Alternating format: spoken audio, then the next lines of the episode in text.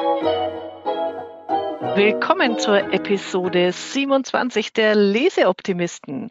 Heute haben wir auf unserer Tagesordnung das Buch The Corporate Tribe. Das ist von Daniel Brown und Jitske Kramer. Das sind zwei Holländerinnen. Und äh, der Untertitel lautet vielversprechend Modelle und Werkzeuge für Führung, Management und Organisation. Als meinen Leseoptimisten habe ich heute wieder dabei den Peter Kusel. Hallo Peter, grüß dich dich. Hallo Angela, grüß dich. Und ähm, wer ihn kennt, äh, du warst ja schon ein paar Mal bei mir hier als äh, Leseoptimisten-Gast dabei. Du bist der Mann fürs Philosophische. Und insofern habe ich mir da gleich passenderweise dieses Buch ausgesucht für uns beide. Du bist Steuerberater mit einer Kanzlei im wunderbaren Allgäu, die dich kennen. Wunderbar für die anderen, wenn du noch zwei, drei Sätze zu dir sagst und dann steigen wir schon ins Thema ein. Ja, gerne. Also erstmal äh, natürlich natürlich auch eine große Ehre, dass ich zum, zum dritten Mal dabei sein darf. Ich habe es ja eingangs äh, in unserem internen Besprechung gesagt, du hast mir diesmal durchaus vor Herausforderungen gestellt, aber kommen auch gleich dazu, warum. Ja, zu meiner Person. Ich bin 41 Jahre alt, führe mit meinem äh, Geschäftspartner Herbert Birkenmeier hier Kanzleien Lauben, mit weiteren Kanzleien in Oberstdorf und München, sind mit der eigenen Datenschutzfirma und nur zwei anderen Firmen sind wir um die 130 Mitarbeiter und ich denke, äh, ja, Arbeit in unserem Team macht unglaublich Spaß und neben der ganzen Arbeit haben wir dann auch immer nur Zeit, um solche tollen Themen, um was auch gerade Führung anbelangt, moderne Arten der Führung, Übung mal durchzumkauen, wie man bei uns so schön sagt, und dann auch hoffentlich in die Praxis zu adaptieren. Und deswegen freut es mich auf unseren Podcast heute. Ja, genau. Also ich bin ja auf dieses Buch gestoßen und gestehe, ich habe vorher noch nie davon gehört, von äh, über Xing und die New Works 21, die haben im April eine Online-Konferenz gemacht. Das war übrigens sensationell. Also man konnte live nicht teilnehmen, weil es hat tatsächlich in der Elbphilharmonie stattgefunden. Das haben die super genial aufgezogen. Und da ist die Jitske Kramer mit einem Vortrag so Größenordnung 25 Minuten aufgetreten. Sie ist Anthropologin. Also man denkt sich im ersten Moment, was macht ein Mensch, der in diesen, bei diesen uralten Völkern und Stämmen forscht, jetzt plötzlich auf so einer Bühne und die hat da ein Feuerwerk an Ideen gezündet, also wo es bei mir so dauernd wow, wow, wow gemacht hat. Das war ein äh, toller Vortrag, du hast ihn ja auch angehört. Und das, was mhm. mich eigentlich so als erstes beeindruckt hat und warum ich mich dann auf das Buch sehr gefreut habe, ist dieser wertfreie Blick auf die alten Kulturen. Da, da wird nicht gesagt, das ist gut oder schlecht äh, oder böse und, und falsch oder richtig, sondern wir gucken einfach uns an, warum funktionieren diese Kulturen so, wie sie funktionieren, was bedeutet das für die Menschen. Und deren Leistung ist es dann, was sie im Buch eben gemacht haben, das zu übertragen auf Organisationen und Unternehmen. Und das, äh, was sie da passenderweise für diese Zeit, die wir jetzt ja haben, beschreibt, ist, und wenn es um Veränderungen von Kulturen geht, gibt es auch immer einen Raum dazwischen, den Liminal Space. Mhm. Begriff hatte ich vorher auch noch nie gehört. Und den zu beleuchten. Und da kommen im Buch dann auch äh, gute Ideen und Beispiele. Ja, und das möchte ich mir jetzt mit dir genauer anschauen. Ja, ich, vielleicht noch ein Wort dazu, weil du sagst, äh, diese, was dich so beeindruckt hat, diesen nicht wertenden Blick drauf. Ich glaube, das zieht sich auch zwischen den Zeilen in dem ganzen Buch irgendwo so durch, dass ich glaube schon auch speziell wir Europäer ja immer irgendwo werten und uns, möchte jetzt sagen, erhöhen, aber schon mit ein bisschen ähm, komischen Blick, sagen auf andere Kulturen, auf andere, auf andere Kontinente schauen, wo man sich einfach mal denken muss, dass wir auch nur Teil des Ganzen sind und dass wir da manchmal vielleicht ein bisschen objektiveren Blick und nicht gleich wertend dahingehend sind, ob Kulturen was falsch oder richtig machen. Das hat mich bei dem Buch schon sehr imponiert und auch beim Vortrag und hoffe auch da schon ein bisschen was für die Praxis übernehmen zu können. Gehen wir einfach mal so ein bisschen die Kapitel im Buch durch und, mhm. und so gucken mal, was wir, was wir für uns so rausziehen konnten. Das Buch um, zum Verständnis besteht aus drei Teilen. Erster Teil heißt Kultur bringt Ordnung ins Chaos. Dann kommt Es geschieht in den Beziehungen und der dritte Teil Kultur kulturelle Übergänge bauen und vernetzen, versetzen von Totempfählen. Und was ich auch so sehr geliebt habe an diesem Buch ist, diese Begrifflichkeiten aus der Anthropologie dann übertragen ins Unternehmensleben. Und man hat so oft ein Bild vor Augen, wo man einfach schmunzeln oder lachen muss. Also ganz zum Schluss kommt ja, ich greife das mal vorweg, das große Trance-Ritual der Magier. Erinnerst dich an die genau. Stelle? Wir, übrigens, wir müssen noch besprechen, wir sind ja die Magier. Ähm, jedenfalls das Trance-Ritual der Magier schaut so aus, das ist dann die PowerPoint-Präsentation der Unternehmensberater vor der Geschäftsführung. Und das passt so gut bei Trance, weil jeder schläft bei PowerPoint ja ein. Insofern fand ich das, also finde ich das bei all diesen Begrifflichkeiten und Bildern, die sie bringen, das kann man auch sehr, sehr gut dann in die eigene Unternehmenswelt übertragen. Richtig, ja. Ich fand's, ich fand's auch von dem her, äh, haben wir auch vorher schon kurz mal im Off besprochen gehabt. Ich fand's von dem her auch interessant, weil äh, diese Verbindung von, wir haben es glaube schon mal in einem unserem Podcast haben wir schon mal drüber gesprochen, dass Unternehmen ja immer mehr gesellschaftliche Aufgaben übernehmen können, sollen, wollen, dass vieles, was im Unternehmen an, an zwischenmenschlichen Beziehungen, an Kultur äh, erlebbar gemacht wird oder erlebbar oder sichtbar wird, dass es einfach schon Jahrtausende lang in, in anderen Kulturen, in anderen Stämmen, in anderen Gesellschaften schon gab. Das fand ich für mich persönlich eine unglaublich interessante ja, Überzeugung, wo da wieder klar geworden ist. Ja, genau. Also das denke ich auch, das ist eine wichtige Veränderung und wir können ja immer nur hoffen, dass davon immer mehr Spirit in den Unternehmen mhm. kommt und stattfindet, dass wir alle ein Teil des ganzen Organismus sind. Und auch wenn wir der Mikroorganismus sind, tragen wir zu dem bei.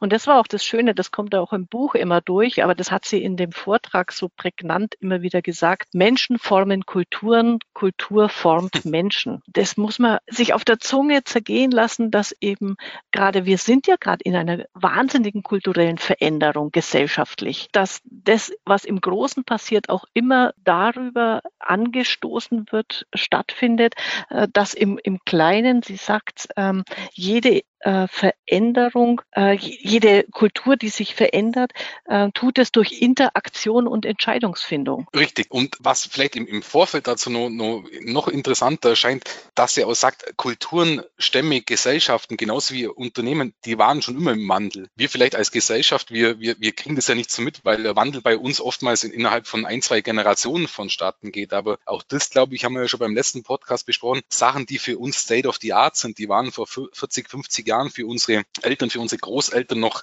noch äh, vom Mond sozusagen. Und das auch wieder zum Adaptieren. Natürlich sind wir gerade momentan in einer unternehmerischen Zeit des Wandels, wo der Wandel immer schneller geht, immer, immer chaotischer gefühlt wird. Aber dass Wandel an sich eigentlich was ganz Normales ist, das müssen wir, müssen wir uns auch wieder äh, sagen wir, klar werden. Dann wird dem Ganzen ein bisschen der Angst und Schrecken genommen. Und wenn wir es mal, also bei diesem, das erste Kapitel ist ja äh, Kultur bringt Ordnung ins Chaos. Da wird ja einfach mal erklärt, was ist Kultur, wie entsteht sie und wie beeinflussen wir sie. Und, und dieses eben, Kultur ist weder gut noch schlecht, sondern einfach, warte mal, ich habe es mir aufgeschrieben, äh, es geht immer um zwei grundlegende Überlebensfragen, aber die kann man sich ja fürs Unternehmen, für die, also Kultur ist ja weder gut noch schlecht, sondern sie ist und letztlich ist sie die Antwort auf zwei grundlegende Überlebensfragen von, von Menschen und, und letztlich auch Organisationen. Also wie überleben wir als Gruppe oder oder Organisationen in einem externen Umfeld und wie regeln wir unsere interne Integration. Alles, was wir dann tun, sind diese Rituale, Normen, die Geschichten, die, die auf diese zwei fundamentalen Fragen die Antworten geben. Wenn man so mal in die Kanzlei blickt, ist es ja auch immer genau das, stellen wir uns nach außen dar, in, in welchem Rahmen befinden wir uns. Und so wie du sagst, das wird immer wichtiger, das in einem gesamtgesellschaftlichen Rahmen zu, zu sehen. Und wie, wie gehen wir intern miteinander um? Richtig. Ich glaube, ähm, damit dazu passt ja auch gut, was die zwei äh, auch noch aufführen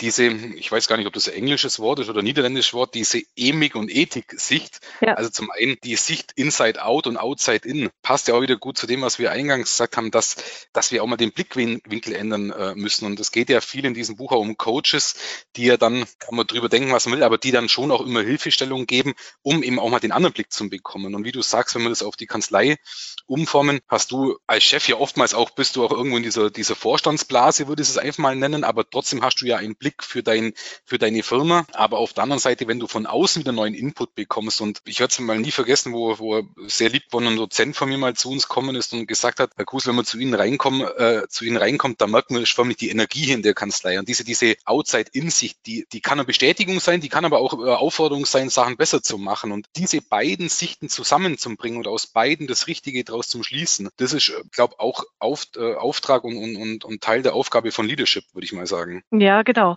Das äh, beschreibt sie ja auch. Und, und ich, ich fand auch diese Trennung nochmal wertvoll beim Nachdenken über, also jedes Unternehmen oder ihr in euren Kanzleien, ihr redet ja auch immer von, wir müssen die Veränderung gestalten, sei es vorher war es jetzt Digitalisierung, jetzt ist es immer noch Digitalisierung, jetzt ist aber noch im Zusammenhang mit der Pandemie. Und das zieht ja eine Veränderung, zieht ja auch immer einen Kulturwandel mit sich. Und mhm. ähm, da einfach zu gucken, okay, das erste ist eben dieser emische Blick. Also ich gucke mal und immer wertfrei, das ist das Wichtige. Das ist dieses, dieser anthropologische äh, Ansatz. Ich gucke einfach, warum ist es so, wie es ist. Das hat Hintergründe und, und ähm, Auslöser. Also der, der Mensch verhält sich so, wie er sich verhält und das untersuchen wir. Und dann gibt es diesen ethischen Blick, die mhm. Außenperspektive, die dann eine Erklärung, eine Analyse ein Urteil dazu liefert.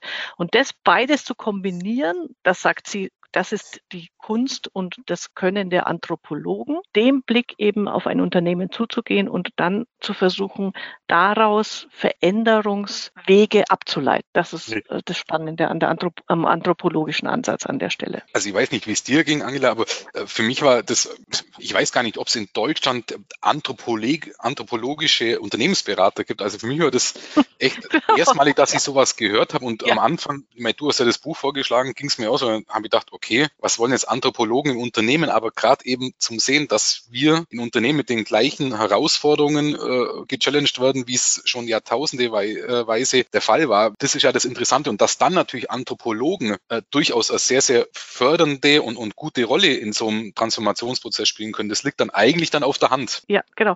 Und vor allem, äh, die bringen nicht nur mit ihrem Wissen oder gerade, doch gerade durch ihr Wissen, durch von, von alten Kulturen, bringen die ganz viel Wissen rein in so ein Unternehmen, in so eine Organisation, das wertvoll ist. Also ich glaube, ich wüsste jetzt auch nicht, ob es in Deutschland eine anthropologische Unternehmensberatung gibt, aber ich finde den Ansatz äh, echt gut und, und toll.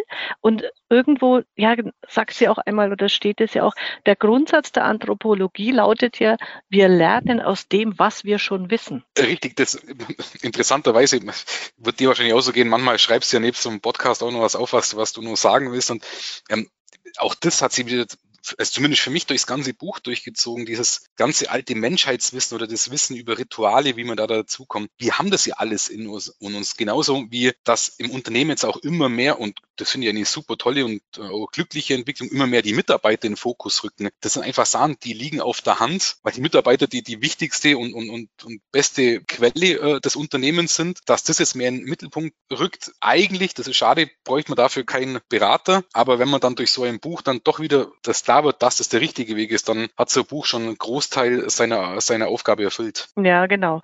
Und vor allem, also jetzt bei, in, in diesem ersten Teil verstehen, dass andere anders ticken und dass das nichts Schlechtes ist.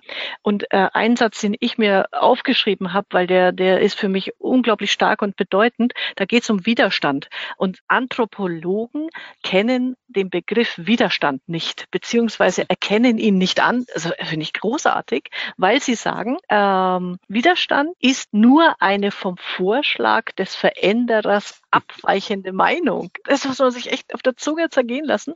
Und Menschen, und das finde ich noch das viel Wichtigere, Menschen sind meist nicht gegen das Neue, sondern für den Erhalt dessen, was sie in der gegenwärtigen Kultur als wertvoll erachten. Und ich glaube, das ist nochmal, da haben wir auch schon öfter im Podcast drüber geredet, das ist einfach nochmal zu betonen, so wichtig, dass, dass das Festhalten am Alten nichts Schlechtes ist, sondern auch seine Berechtigung hat. Und, und wir nur gucken müssen, sie, sie macht ja dann, sie, sie bringt ja dann den Vergleich, die Ahnen und der Spirit.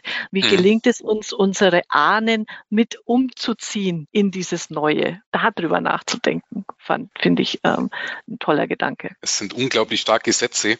Äh, da, wie gesagt, wenn du dann, dann drüber nachdenkst, und auch da, glaube ich, das soll jetzt hier kein Kulturbashing werden, aber es steht ja auch oft in dem Buch drinnen, dass einfach der, die, die westliche Kultur sich da doch deutlich von der östlichen Kultur unterscheidet. Wir sind hier eher auf Konfrontation, auf, auf, auf Kämpfen, auf, auf miteinander ranken, um, um gewisse äh, äh sag mal, Trends oder, oder zukünftige Entwicklungen bedacht. Im Osten ist eher, eher dieser Kooperationsgedanke deutlich mhm. stärker oder auch in, in, in, afrikanischen Kulturen, was ja auch wieder damit zusammenhängt, dass man eben nichts wertet, sondern wenn einer, und das vielleicht auch, das müssen Führungskräfte sich noch mehr aufs Revier heften, wenn hier Widerstand aus der Firma kommt, dass das per se erstmal nichts Schlechtes ist, sondern dass man daraus ja lernen kann. Das sind auch so Sachen, wie ich es vorher gesagt habe, eigentlich liegen sie auf der Hand. Mhm. Wenn wir wüssten, warum, warum sie die letzten Jahre, Jahrzehnte nicht so an die Oberfläche gebrochen sind, dann wären wir, glaube ich, alle schlauer oder hätten es anders gemacht. Aber es sind so Sachen, die liegen auf der Hand und die müssen wir wieder mehr zulassen und auch uns selber da ein bisschen weniger wichtig nehmen und sagen, okay, auch und vor allen Dingen, wenn es von Mitarbeitern Vorschläge, Verbesserungen kommen, dass das ja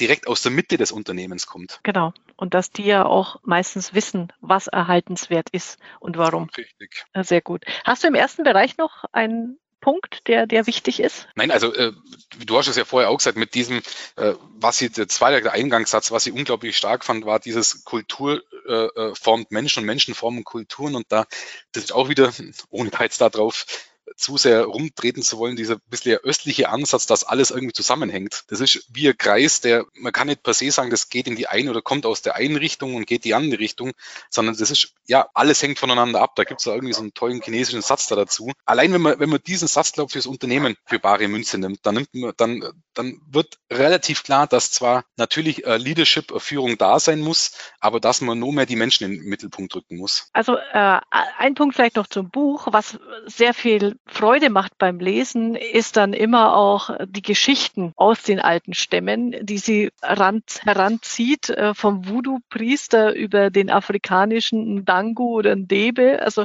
das hat mir immer gut gefallen, dass man dann über diese Vergleiche von was in den Stämmen passiert in die Organisation blickt. Aber genau einen Vergleich habe ich noch aus dem ersten Teil, der so toll ist, was Kultur, was Kultur bedeutet, äh, nämlich sie, sie schreibt, Kultur befindet sich im Raum zwischen den Menschen. Mhm. Also was die Menschen, wie unsichtbare, das ist ganz toll, wie die Menschen sind mit unsichtbaren Fäden verbunden und die bewirken eben, dass eine Gruppe sich mehr als also die Summe der einzelnen Individu Individuen ist. Und da hat sie dieses Bild vom Teller Spaghetti, das ich so großartig finde, nämlich wenn man sich vorstellt, man will mal aus einem Teller Spaghetti eine einzelne rausziehen, man hat immer ein Knäuel auf der Gabel, das man dann kaum in den Mund gesteckt bekommt. Und das fand ich auch nochmal ein sehr schönes Bild, um diesen Zusammenhang darzustellen, also dass Kultur das verbindende Element einer Gruppe ist. Und deswegen ist es auch so wichtig,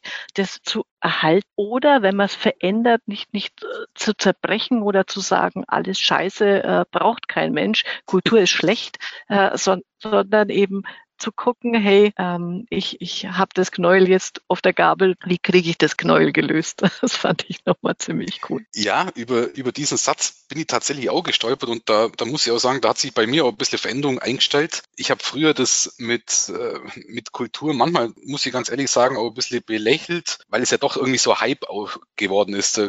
Kultur, Cultural Change mhm. und so mhm. weiter. Aber wenn man diesen Satz mal in sich wirken lässt, dann stimmt es einfach, dass egal wo du hingehst, ob das in einer, in einer Zwischen, also es sind immer zwischenmenschliche Beziehungen, aber in der Ehe ist oder äh, im Unternehmen ist oder mit Freunden ist, du hast irgendwo eine Kultur und da kommen wir ja, glaube ich, später dazu, diese Kultur besteht aus Ritualen, aus, aus, aus, aus Totems, aus, aus, ja, aus Gewohnheiten. Und ohne das, äh, ich möchte gar nicht sagen, ohne das geht's nicht, sondern die ist einfach da, wie du sagst. Und wenn man sich das, dem bewusst wird, dann weißt du auch, dass es auch in jedem Unternehmen eine Kultur geben muss, die Leute zusammenhält, aber die auch per se von selber entsteht durch die Leute. Das ist jetzt natürlich schon sehr philosophisch, aber das zum Realisieren, das ist schon, ja, ist schon ein tolles Gefühl oder sagen wir, sagen wir Erfahrung, die, die bleibt, würde ich jetzt mal behaupten. Ne? Ja, also mir geht es auch so. Das ist dieses, du bekommst eine andere Perspektive auf die Menschen, die dich umgeben, auf die Kanzleien, auf die Organisationen und Netzwerke. Also ich habe auch einen anderen Blick jetzt gewonnen äh, über unser Delphinet-Netzwerk, über meine äh, über Freundeskreis oder die Kanzleien, in die man reingeht. Und das, das bewirkt das Buch dann so im Nachhall, dass man da so das, wenn, wenn das mal in sich sackt. Und das passt jetzt ja super, weil der zweite Teil heißt ja auch, es geschieht in den Beziehungen. Und, und da wird nochmal aufgezeigt, ähm, wie Beziehung, also wie in den Kulturen Beziehungen geregelt werden. Oder nicht wie, sondern ähm, welche, welche, welche Fragestellungen. Genau. Und die, die will ich ganz kurz hier benennen, weil ich finde, das ist, das ist wichtig, nochmal sich genau für diesen Blick in die eigene Unternehmung, in die eigene Kanzlei, das zu verinnerlichen, weil sie sagt, es gibt fünf Arten von Beziehungen, die jede Kultur für sich regelt. Das ist einmal innerhalb der eigenen Gruppe. Wie regeln wir die Dinge gemeinsam? Es gibt die Gruppenleiter und Macht. Wer bestimmt, was geschieht? Es gibt die Beziehungen zu den Außenstehenden Kunden und Konkurrenten, wie betrachten wir andere, die Beziehungen zur Zeit, Raum und Kosmos, das ist auch ein schöner so Gedanke. Was ist, wenn Worte versagen? Das ist so interessant, sich das zu durchdenken. Und die Beziehung in Bewegung, also wie sieht Beziehungspflege und Management bei uns ähm, mit äh, im Miteinander aus? Also genau dies, diese, äh, auch da wieder, es liegt irgendwo auf der Hand, aber wenn das halt dann doch mal auch wissenschaftlich, und da sind wir wieder bei den Anthropologen, wissenschaftlich mhm. nicht nur durch Studien belegt ist, sondern durch Jahrzehnte, Jahrtausende von, von, von menschlicher Entwicklung oder menschlicher Geschichte, dann kriegt es nochmal einen ganz anderen Impact, eine ganz andere äh, Seriosität dieser Gedanke und ähm, dann wird einem wieder klar, dass egal wo wir uns bewegen, dass hier irgendwo eben Beziehungen durch Kultur auch entstehen und Beziehungen Kultur auch äh, äh, formen, sage ich jetzt mal. Genau. Und in dem Kapitel, da fand ich das dann so gut, äh, weil, weil da, da wird dann so langsam klar, dass die Fragen, die wir uns heute stellen, sich Kulturen schon vor tausend Jahren gestellt und beantwortet haben. Äh, das einfache Beispiel, naja, heutzutage, wir reden alle von New Work und digitales Leben und wir sind, ja, wir nennen uns ja schon die digitalen Nomaden. Und sie sagt, naja, dann gucken wir doch mal zu den Nomaden, mhm. wie die Kultur, Beziehung und Zusammenhalt geregelt haben und was können wir daraus lernen. Also das äh, finde ich das ist so spannende Gedanke, wäre ich, na gut, ich bin ja auch keine Anthropologin, wäre ich nicht drauf gekommen. Aber das, das einfach nochmal sich anzugucken unter dem Gesichtspunkt und eben, ähm, es braucht mehr als sie sagt, es braucht bei, bei digitalem Arbeiten mehr als äh, Bricks and Bytes, also mhm. Raum und Werkzeuge, sondern, sondern auch sie stellt dann immer so gern Fragen, die habe ich mir aufgeschrieben. Äh, ja, wenn jetzt alle tatsächlich digital arbeiten, ähm, an welchem Ort und wo können junge Kollegen und Kolleginnen Ältere treffen, um von mhm. ihnen zu lernen oder sie zu beeindrucken? da denkt man so gar nicht drüber nach. Also ich weiß gar nicht, ob das jetzt schon der, welchen Punkt von diesen Beziehungen, von diesem Chapter das jetzt ist, aber das mit den digitalen Nomaden fand ich unglaublich interessant, weil wenn du das liest, ja dir sofort auch, äh, also die digitalen Nomaden ja irgendwo aufkommen und du ja auch auch wieder adaptieren kannst. Die haben auch keine, kein festes Zuhause gehabt. Digital Nomads gibt's ja jetzt auch und ist ja auch gerade ein großes Thema. Trotzdem haben sie immer wieder Rituale, Gewohnheiten, Gepflogenheiten entwickelt, um, wie du sagst, mit älteren das kann man jetzt als Adaption für, für Führungskräfte nehmen, sage ich mhm. jetzt mal. Oder, oder mit High Potential, sagen wir, immer wieder in Austausch zu kommen. Ob das diese, wie sie ja, glaube schon ein bisschen symbolträchtig sagt, diese Campfires, diese Lagerfeuer sind, mhm. oder ob das andere Zusammenkünfte sind, aber dass es trotzdem sie als Nomaden erstmal keine feste Verankerung in räumlicher Natur haben, sie trotzdem aber intermenschliche Beziehungen verankert haben und die auch wichtig waren für die. Fand die unglaublich interessant, was, was ja dann auch wieder wieder irgendwo in die, in die, in die Gegenwart äh, transferiert werden kann, ist auch, das Thema wie bei, bei der Nomaden, wie bei der Eskimos und auch das ist, liegt wieder auf der Hand. Aber wenn man es liest, dann denken wir es erstmal dran, dass deren Häuser alle gleich aussehen. Da, da gibt es keinen Unterschied von der Eingangstür über Statussymbole oder sowas. Und wenn man heutzutage an Formen oder Arbeitsplatzformen im New, New Work denkt, wo man auch der Chef mit den, mit den Angestellten zusammensetzt oder es Gemeinschaftsräume gibt, dann sind das ja auch genau diese gleichen Ansatzpunkte da davon. Bei den Nomaden fand ich es ganz extrem, diese Adaptionen in, in, in die Gegenwart. Wobei, da habe ich ich gestutzt, äh, weiß ich auch noch nicht, komme ich selber im Kopf noch nicht klar dazu. Ich bin gespannt auf deine Meinung. Sie schreibt, dass Statussymbole sind wichtig. Es gibt immer ein Ranking. Da gibt es ja auch Untersuchungen dazu. Dass es diese, irgendwo anders schreibt sie auch, es ist ein menschliches Bedürfnis, Hierarchien herauszubilden. Da ähm, sprengt sich mein linkes Herz gerade etwas so nach dem Motto, nein, ich will keine äh, Hierarchien in diesem Sinne. Aber trotzdem, das, das wenn man es liest, wird es einleuchtend. Es braucht auch dieses, diese Statussymbole und natürlich braucht es jemanden, der leitet, äh, der sagt, wo es lang geht, auch bei den Nomaden und der dafür eine privilegierte Stellung hat in, in, dem, in dem Volk. Also ich wollte es gerade fragen, ob, die, ob, die, ob der Begriff dein linkes Herz auf die körperliche Seite bezogen ist oder auf die politische, aber du hast ja gerade selber die Antwort dazu geben. Nein, ähm, Spaß besser, beziehungsweise äh, das ist ja jedem selber überlassen. Ähm, aber mir geht es im Endeffekt genau ähnlich. Ich bin ja auch, und ich glaube, das, das weißt du auch und das wissen auch diejenigen, die, die mich kennen, dass ich eher, sage ich mal, gegen Hierarchien bin, weil ich einfach glaube, dass es einfach nicht mehr zeitgemäß ist, hier von oben herab Befehle zum Geben oder geschweige Orders zum Geben. Ähm, nichtsdestotrotz glaube ich schon, dass es aber für alle Beteiligten, sie hat ja in irgendeinem in irgendeinem ähm, Chapter, manchmal muss man so englisches Buch dann auch mal englische Wörter be benutzen, hat sie ja dann auch diese Gegensätze gebracht, wie du sagst, Hierarchie, äh, Gleichheit, Individualismus, äh, äh, Kollektiv. Wir Menschen sind einfach so und wir, wir wollen Sicherheit, wir wollen aber auch Veränderungen haben und diese Pole zusammenzuhalten, zusammenzubringen und aus beiden das Beste draus zu ziehen. Ich glaube, das ist die Kerndefinition von, ja, auch da muss man englisches Wort nehmen, von Leadership, sage ich jetzt mal. Ja, ja. Hier immer den Mittelweg ja. da dazu. Ja, genau. Und da, also diese Begriffe, das, das manchmal funktioniert es auch besser im Englischen, finde ich. Sie schreibt ja. ja auch, also bei diesen Dilemmata, was Gruppen und äh, Kulturen auszeichnet, ist das Oneness und Me-ness unter einen mhm. Hut bekommen. Ne? Also dieses, auf einer Seite gibt es die Gemeinschaft und auf der anderen Seite möchte ich in der Gemeinschaft auch als Individuum wahrgenommen werden. Wie du sagst, das ist die, das ist die hohe Kunst der, der Führung heutzutage. Oder nicht nur heute, sondern immer schon. Immer schon. Ja, das, das, ist ja, genau. Ich glaube, ich glaub, dass das, aber das, das ist jetzt meine sehr persönliche Meinung, aber ich glaube, dass dieses Zeitalter, ich habe gerade auch ein Buch gelesen über New Work, wo dann auch so die berühmten Fabriken in der 20er Jahre des 19. Jahrhunderts war, waren, wo ja Arbeiter wirklich ja irgendwo schon als, als Material irgendwo gesehen wurden. Ich glaube, das war meines Erachtens nur eine kurze, kurze, wie, wie soll ich sagen, äh, kurze Phase in, in, in, im gemeinschaftlichen Zusammenleben. Heutzutage lebt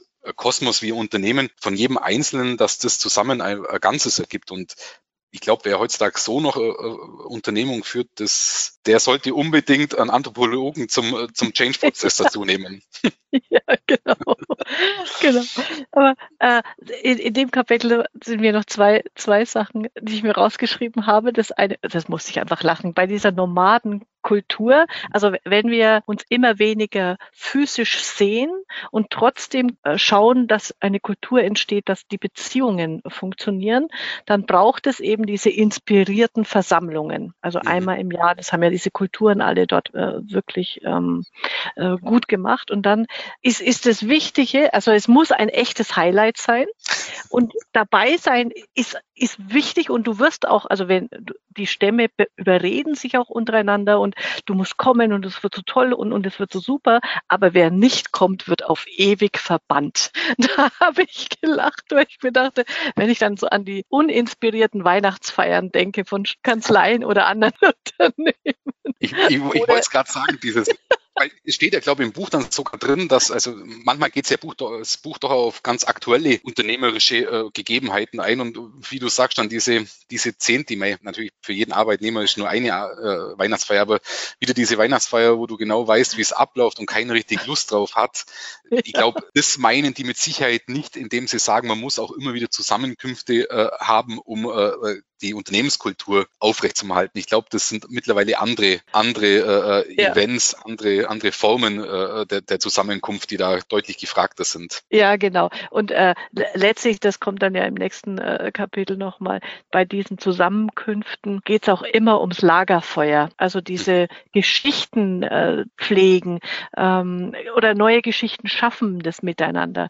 Also da auch drüber nachzudenken, wenn ich ein Betriebsfest mache, wie gelingt es mir, das ist wirklich, wo auch alle Lust drauf haben, wo alle gerne hinkommen. Und bitte, ich glaube, das habe ich ja auch schon mal gesagt in, in einem der Podcasts, äh, bitte nicht das, ähm, die Teambuilding-Maßnahme, wo sich alle äh, im, im Hochklettergarten austoben sollen, um Vertrauen zu lernen. Klar ist da dass Höhe, Höhen, die meisten Menschen haben Höhenangst. Das, das ist, also, dass man da echt hinguckt, wie, wie gestalte ich das wirklich spannend für, für meine Mitarbeiter, dass die Spaß da haben. Also, ich glaube, dieses, dieses Lagerfeuer, ich habe dann echt, weil, wie gesagt, wenn du jetzt so ein englisches Buch als nicht in deiner Muttersprache liest, dann versuchst du, oder dann denkst du dir manchmal schon, nimmst du dieses Wort jetzt für, für bare Münze oder wird, ist das irgendwie Adaption oder so? Und wenn ich denke, okay, wir können jetzt ja nicht für 70 Leute Lagerfeuer machen, aber diese, die, diese Zusammenkunft und das eben zu was Besonderem machen, ich glaube, dass es gerade in, in, in Zeiten, wo, ich glaube, wir sind uns mittlerweile fast alle darüber einig, dass rein Remote-Arbeit nicht funktionieren wird, aber dass hybrides Arbeit irgendwann State of the Art sein wird, sage ich jetzt mal,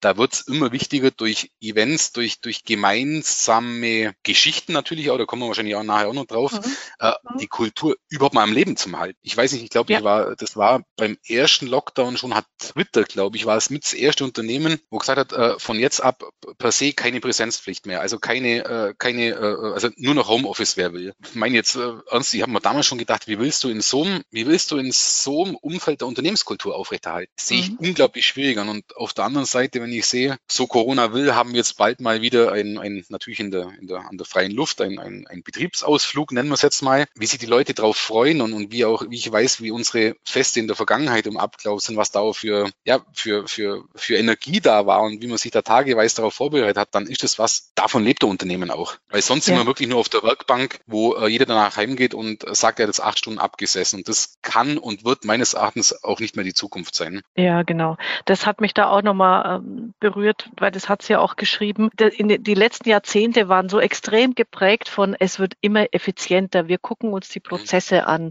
und ähm, effektiver Effizienz ist die ist das äh, Gebot der Stunde. Und die Kultur wurde darüber vielleicht ein bisschen vernachlässigt oder vergessen. Hm. Aber das, was ein Unternehmen ausmacht oder eine Kanzlei, ist diese, dieses Miteinander und, und dass die, die Menschen, die da arbeiten in der Organisation, sie sich identifizieren damit. Und das können die ja. Also keiner identifiziert sich mit dem Buchungssatz vom Mandanten. Richtig, ja. Ho hoffe, hoffe ich jedenfalls. Aber äh, die Menschen identifizieren sich mit den anderen Menschen in, in der Kanzlei, in der Organisation. Und insofern da zu gucken, dass diese, diese Feiern, äh, diese Lagerfeuer eben äh, toll sind und genau diesen Kulturbeitrag leisten. Das, das ist total wichtig muss ich ganz kurz, weil du das Wort Effizienz gerade äh, in, in, den Mund genommen hast, ähm, äh, da war ich glaube mit dem einen der ersten äh, Be Beschreibungen von Beziehungen war doch das, ähm, wie war das jetzt nochmal? Genau, da war, da war irgendein, bei irgendeinem Stamm haben Missionare waren vor Ort und die haben doch relativ überschaubare Behausungen gemacht. Und dann haben die Missionare denen Äxte geschenkt, in der Hoffnung, dass die äh, mit den Äxten schneller, größer und besser bauen können. Die, die Stämme dann eben nach getaner Arbeit dann immer unterm Baum gelegen sind, so, so bildlich gesprochen und wahrscheinlich auch tatsächlich und heutzutage würde man sagen, gechillt haben. Und was machen, was machen die Stämme? Die, bauen die gleichen Häuser in drei Stunden weniger der Zeit und nehmen diese drei Stunden auch wieder zum unterm Baum chillen, Entschuldigung, wenn ich so sage. Und ja. das, das, was du mit Kultur meinst, das ist einfach dieses ständig mehr effizient oder ständig schneller. Das ist halt unsere Kultur. Aber wenn andere hier mehr Sinn in Muße sehen oder von mir aus auch Meditation oder was, was weiß ich auch immer, dann ist es per se nicht schlecht. Im Gegenteil, vielleicht ja manchmal sogar besser als das, was wir betreiben. Ja, genau. Also bei dem Stamm habe ich mir auch gedacht, ach, da könnte ich mir auch vorstellen zu leben, weil da war ja quasi, je, je mehr du faul herumgelegen bist, aber es ist ja nicht faul, sondern gechillt herumgelegen bist, desto höher war dein Ansehen im Stamm. Richtig. Also der, der am wenigsten gemacht hat, das war der Chef. Na gut, gilt heute vielleicht auch in einigen Unternehmen nach wie vor. das, das hattest du gesagt, gell? Das habe ich gesagt, genau.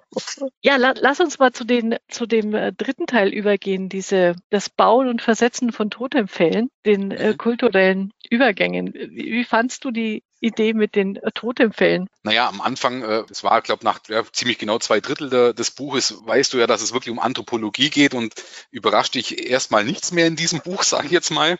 Aber wo dann von Totempfehlen liest, dann denkst du, okay, jetzt wird es natürlich schon ein bisschen strange, was das mit Unternehmenskultur zu tun hat. Aber auch das ist ja im wahrsten Sinne des Wortes ja wirklich nur ein, eine Symbolik für irgendein Verbot verbindendes Element, was jedes Unternehmen hat. Sei es das Logo, sei es äh, gemeinsame Geschichte, sei es irgendwie Farben, sei es, äh, sei es ein Headquarter. Jeder, auch im Unternehmen wie, wie im zwischenmenschlichen Bereich, hat gewisse Symboliken, die einen zusammenhalten. Und wenn man das daraus zieht, dann wird es schon klar, dass wir auch in unseren heutigen Zeiten mit Totempfehlen arbeiten. Ja, genau. Und was ich da so gut dran fand, ist, dass sie anhand dieses Bildes vom Totempfahl ja einfach nochmal, äh, also sie, sie sagt ja, es gibt fünf Typen von kulturellen Übergängen, dass sie die daran nochmal aufgezeigt hat. Und das ist, wenn du es auf ein Unternehmen überträgst, ist es der klassische Lebenszyklus eines Unternehmens. Von der Gründungsphase, das ist die kulturelle Gestaltung, äh, da steht die Frage an, also wir bauen erstmal den Totempfahl, um damit Gemeinsamkeit zu schaffen. Dann geht es um Kontinuität, um in der Regel auch die Wachstumsphase. Sie schreibt es dann so schön, wir haben einen wunderschönen Totempfahl, wie präsentieren wir ihn? Und dann kommt mein Lieblings, mein Lieblingstyp, die Neuausrichtung, nämlich irgendwo auf dem Dachboden muss es, muss doch noch ein Totempfahl stehen. wo, wo war der denn? Mhm. Also wenn sich die Kultur irgendwie, wenn sich die Organisation verliert, nicht mehr weiß, Sinn und Zweck, wo, wo, wohin steuern wir eigentlich? Das fand ich irgendwie als Bild sehr, sehr schön. Und dann gibt es natürlich Heilung, also wenn der, ähm, wenn der Totempfahl neu äh, gerichtet werden muss oder ein ganz neuer aufgestellt werden muss. Also das fand ich nochmal Bild her, wie, wie ein, eine Gesellschaft oder auch ein Unternehmen eben, welche Phasen das durchläuft. Und da gibt sie dann ja Hinweise, Anleitungen, äh, Beispiele aus, aus der Vergangenheit, aus anderen Kulturen, wie man damit umgehen kann. Aber was mir da ganz wichtig ist, weil wir jetzt ja dann auch wieder viel äh, das Wort Kultur wirklich benutzen und wie wir beide gesagt haben, vielleicht für, für manche hört sich dann doch irgendwo so abgehoben an, aber überall sind Kulturen oder überall gibt es eine Kultur, sei es im Unternehmen, sei es in der Gesellschaft. Und ich habe interessanterweise war auch ein Teil, wo glaube oder ein, ein Begriff, eine Begrifflichkeit, wo in dem Buch mehrmals vorkam, das war von einem Forscher, ich glaube Dunbar oder Dunbar hat der geheißen, mhm. diese magische Zahl 150 witzig. Weißt du, was mhm. ich meine? Liest, glaub gerade oder im Hörbuch vom Yuval Yahari, da geht es auch um, um mhm. Entwicklung der Menschheit. Und auch da habe ich es zum ersten Mal gehört und dann lese ich es in dem Buch wieder und dann macht es natürlich sofort plopp bei einem und denkst du, okay, da muss ja irgendwas dran sein. Und für die Zuhörer, äh, dieser, dieser Wissenschaftler hat, hat er wohl empirisch herausgefunden, dass eine Gruppe bis zu 150 Menschen kannst du noch mit persönlichen Kontakten, mit persönlichen Kennen im Griff haben. Ist jetzt, im Griff ist vielleicht falsch, aber kann sich äh, organisieren. Aber alles darüber hinaus braucht definitiv eine Kultur oder auch Untergruppen, wo ja auch wieder Kultur notwendig wird, um einen Zusammenhalt zum, zum schaffen. Und auf was ich hinaus will, selbst in kleineren Einheiten, selbst in kleinen Unternehmen brauchst du so eine Kultur, um alle Untergruppen, um alle verschiedenen Strömungen irgendwo zusammenzuhalten, ist so, so machtvoll, so auf ein gemeinsames Ziel äh, zu bringen. Ja, ja, genau. Und äh, interessanterweise, also die, die Dunbar-Zahl wird es ja genannt, ähm, der, der, der hat es ja tatsächlich an, an alten Stämmen erforscht, äh, aber das wurde tatsächlich schon in die Neuzeit übertragen, nämlich man, man hat mal geguckt, wie viel Menschen kennt jemand im Durchschnitt, mhm. ähm, mit denen er äh, Beziehungen pflegt. Also jetzt nicht der, der Nachbar äh, im Restaurant, sondern äh, die schreibt ja auch von Level 1, 2, 3, 4 Beziehungen, ja. Level 1, 2, 3. Und es sind im Schnitt immer 150. Sogar auf Facebook hat der Mensch im Durchschnitt Richtig. 150 Freunde. Da merkt man wieder, die Übertragung vom Alten ins Neue funktioniert. Also diese Werte haben Gültigkeit und die muss man dann auch immer mit ins Kalkül ziehen. Genau. Super interessant, ja. Einen Punkt habe ich noch und wir sind ja schon wieder hier voll, voll äh, in der in Zeit. Ähm, wo sie dann schreibt, also wenn es um diese kulturelle Veränderung geht von Unternehmen oder den Aufbau von Kultur, dann sind Rituale so wichtig. Und im ersten Moment denkt man ja Ritual, da denke ich vielleicht an die Kirche und äh, ich muss zum Abschluss beten oder sowas. Das will ich nicht unbedingt. Aber sie, sie erklärt nochmal dass das, dass das wichtig ist, dass über diese Rituale diese Gemeinsamkeit entsteht und dann diese Lagerfeuergeschichten und dass man die auch wirklich bewusst einführt und pflegt. Also das wollte ich da auch nochmal mitgeben, dass man das nicht so abtut, als äh, meine Güte, müssen wir jetzt wirklich jeden Dienstag dieses blöde Frühstück machen mit allen, sondern das als positiv äh, pflegen für die Unternehmenskultur. Also ich glaube auch, dass Rituale zum einen komplett unterschätzt werden, weil es, wie du sagst, oftmals so, was sollen jetzt Rituale und zum anderen aber auch gar nicht registriert werden, wie viele Rituale es in einer Firma gibt. Und wenn man dann, es geht ja viel, viel auch immer um Change, sage ich jetzt mal, äh, wenn man sich bewusst wird, dass Rituale äh, äh, gewisse Sicherheit erzeugen oder Zusammengehörigkeit erzeugen, genau diese zwei Sachen ja eine der Kernpunkte sind, dass Change, und man kann das Wort ja schon fast nicht mehr hören, Transformation funktioniert, dann, dann weiß man, wie wichtig es ist, sich überhaupt über sowas bewusst zu machen, dass dass es im Unternehmen gibt oder geben sollte und sowas auch zum Pflegen. Ne? Aber weil, weil du bei dem Punkt ist, bist, nochmal Veränderung, das hat mir auch nochmal gut gefallen. Dieses, ähm, wenn, wenn in einem Unternehmen, ja, wir wollen jetzt die, wir wollen einen Veränderungsprozess, dann denkt der klassische Manager, ja, jetzt gehen wir mal von A nach B oder von äh, ist zu soll und alles ist tippitopp. Und sie sagt, was da vergessen wird, ist, was da immer vergessen wird, ist, es gibt einen Raum dazwischen, der tut weh, der mhm. muss weh der braucht seine Zeit und der ist eigentlich der wichtige Raum. Also das ist eigentlich der, der wichtigste Zeitraum in einem Veränderungsprozess und dem muss man Aufmerksamkeit schenken. Und da, jetzt kommen wir dann doch nochmal ins Spiel, dafür braucht es den Magier. also, also derjenige, der, äh, ich finde es aber das Bild schon sehr schön, äh, es braucht immer einen sagen wir, Bürgermeister, der ist fürs praktische Geschäft da, der sagt, äh, das und das ist zu tun, so und so wird es erledigt. Und es braucht aber einen, der sagt, okay, wir sind in, in unsicherer Zeit, wir wissen auch nicht, wie es ausschauen wird zum Schluss, aber wir kriegen es hin. Der einfach, der Schamane, der, der einfach das Wissen hat, es wird gut, auch wenn er noch nicht weiß, wie es funktioniert. Aber der dich mitnimmt auf diese Reise. Das fand ich als Bild super. Und das sind eben so Berater, entweder von außen oder wenn es in einem Unternehmen ist, sollten diese zwei Funktionen auch immer getrennt sein. Ja, absolut. Mir ist es trotzdem nochmal wichtig, weil auch, auch das, und sag mal, der Podcast dient ja auch dazu, die, die, die, die Lehren aus dem Buch zu ziehen. Und wie ich es gerade gesagt habe, das Wort Change wird ja wirklich überstrapaziert und es kann keiner mehr hören. Aber wenn man sich, wenn man bedenkt, dass äh, egal in welchen Zwischenmensch äh, Beziehungen wir, wir uns bewegen, dass es immer Wandel gibt, dass immer Wandel gab. Und ich glaube, wir haben es ja auch beim Podcast über den Rutger Bregmann gesagt, was, mhm. was, und wie es vor mir, äh, ohne jetzt zum Wiederholen, was für uns normal ist, war vor 50 Jahren undenkbar. Natürlich, natürlich, das müssen andere entscheiden, aber die Möglichkeit besteht, dass der Wandel schneller wird. Aber Gesellschaften, Unternehmen, alles hat, war schon immer in einer, in einer, in einer Veränderungs- oder hat sich schon immer verändert. Vielleicht sollte man das auch ein bisschen mehr wieder realisieren. Dann wird dem ganzen Veränderungsthema auch ein bisschen der Schrecken genommen. Klar, ja. stehen wir vor manchen Aufgaben, wo keiner weiß äh, oder wo schwierig sind, äh, äh, sagen wir jetzt schon die, die Zukunft daraus zum sehen, aber eine gewisse Art von Wandel ist egal in welchem Bereich wir uns bewegen, normal. Um, um, um den letzten Satz von dir, natürlich brauchst du auch in Unternehmen immer wieder Leute, ob das jetzt Schaman oder sagen wir Symboliken wie Schamanen sind, aber die dafür stehen, die die Leute auch mitnehmen, zu versuchen zumindest, sage ich jetzt mal, und auch da, ja, da gewisse, c'est die, die Hand reichen, würde ich es mal nennen. Das, das, das braucht mit Sicherheit, ob die jetzt extern oder intern kommen, das denke ich, muss jedes Unternehmen für sich selber entscheiden, beziehungsweise auch nach den, nach den vorhandenen Ressourcen entscheiden. Ja, genau. Aber das finde ich schön, weil das ist jetzt nochmal ein äh, guter Abschluss. Ich denke nämlich auch, und da ticken wir ja äh, gleich, Wandel, die Veränderung ist nicht die Ausnahme, sondern das ist das, woraus unser Leben besteht. Immer schon. Und insofern dem nicht so dieses ähm, schwere, äh, schwierige, anstrengende Richtig. Immer umzuhängen, diesen Mantel, sondern zu sagen, hey, nehmen wir es doch mal so, wie es ist Veränderung bestimmt unser Leben, äh, gehen wir damit um und der Schamane oder die Magier und, und auch der, der äh, Chef, Chief in Order, wir sorgen dafür, dass uns das gemeinsam gelingt mit euch und jeder ist dran beteiligt. Ich glaube, dann haben wir schon mal einen guten Schritt vorwärts gemacht. Haben wir viel erreicht, das ist richtig, ja. Super. Dann sage ich mal wieder Danke, Peter. Das war eine sehr spannende Unterhaltung über ein mindestens ein, ein super spannendes Thema. Und ähm, das war bestimmt nicht der letzte Podcast, den wir zusammen aufgenommen haben.